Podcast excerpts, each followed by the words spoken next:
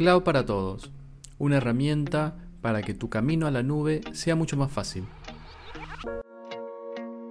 Acá hablamos de tecnología, actualidad, herramientas para tu día a día.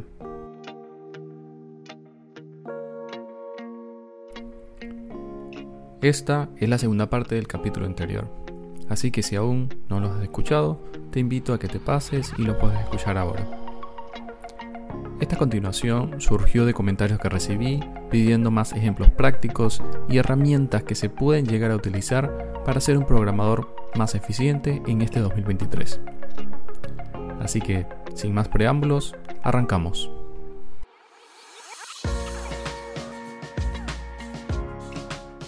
Si bien ser un programador eficiente implica mucho más que solamente escribir código, implica un montón de características, algunas blandas, otras que van referidas netamente al conocimiento técnico que puedas tener, pero nosotros nos vamos a estar centrando en las habilidades en la nube en particular. Otra de las cosas que debes de tener en mente al momento de pasar al mundo cloud es automatizar tu flujo de trabajo. Esto quiere decir que como programador estamos acostumbrados a trabajar con herramientas de repositorios similares a Git eh, u otras. y trabajamos también capaz con herramientas de manejo como Jira o, similares, las que utilicen dentro de tu, empresa. Pero eh, estas formas de trabajo también hay que llevarlas a la nube. Es decir, tener patrones que te permitan entregar continuamente eso que estás haciendo. No se puede permitir que dentro de un equipo de trabajo eh, todo recaiga sobre una persona. Es decir, si hay que hacer un deploy a un ambiente de testing, un ambiente de QA, tengamos que pedirle a una persona que pase nuestro código a ese ambiente en particular. Eso es un, un comportamiento que viene heredado del momento de cuando eran servidores on-premise, que para hacer el despliegue tendrías que pasárselo, no sé, un zip, tendrías que mandarle un mail a alguien para autorizarlo. Acá la, la cuestión es que tienes que tener herramientas de CICD para que puedas automatizar el flujo de trabajo y entregar constantemente para su testeo, para su control de calidad o para que los otros miembros del equipo puedan probar ese código en un ambiente real. Wow, la lista sigue creciendo, pero ha sido como que un, resumen de lo que he querido transmitirte sobre lo que necesita un programador para poder despegar dentro de su carrera utilizando las herramientas de la nube. Así que nada, hablando sobre la nube, hay otros conceptos que también están buenos que los conozcas, como por ejemplo el caso de las redes. Y cuando hablamos de redes no estoy específicamente hablando de que sepas qué cantidad de direcciones IP hay en un rango en particular. No estoy hablando de ese tan nivel de detalle. Estoy hablando de que sepas que existen protocolos de comunicación, que hay puertos que se deben abrir o cerrar dependiendo de lo que necesites para mejorar la seguridad.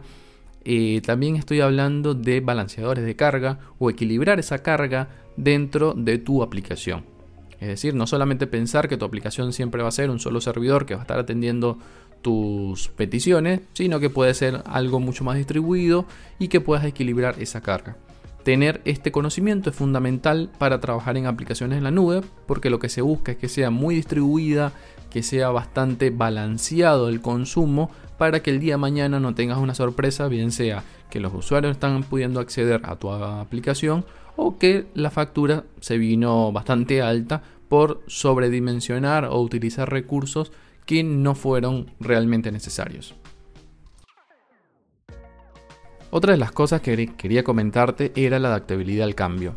Es decir, un programador que quiera utilizar completamente las herramientas de la nube debe aprender a adaptarse, es decir, adaptarse a esos cambios para que tu aplicación pueda seguirse manteniendo en el tiempo.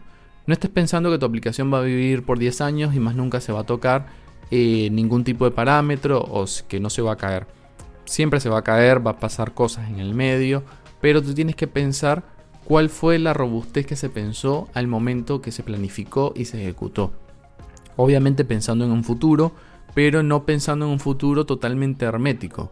Es decir, debes de ver tu, aplicación como un juego de rompecabezas donde el día de mañana pueda convivir con otras aplicaciones, donde se pueda migrar, donde sea de fácilmente acceso para que otro programador no se agarre ese dolor de cabeza.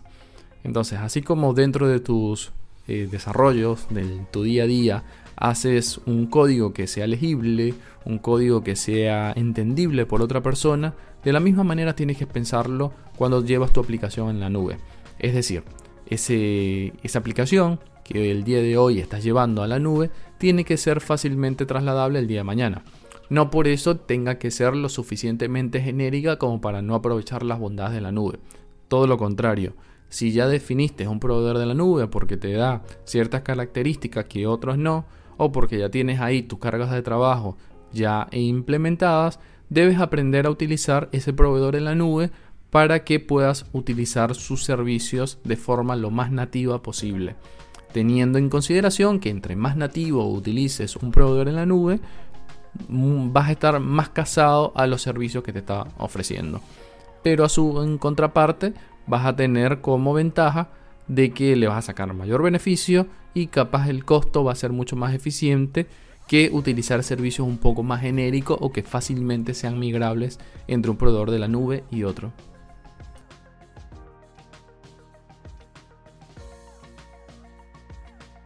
Muchas gracias por haber llegado hasta acá. Este ha sido todo por el capítulo de hoy. Nada, si me escuchas un poco mal es porque he estado un poco mal de, de la garganta. Es simplemente por eso. Pero nada, que no quería dejar pasar mucho más tiempo antes de compartir un nuevo capítulo con ustedes.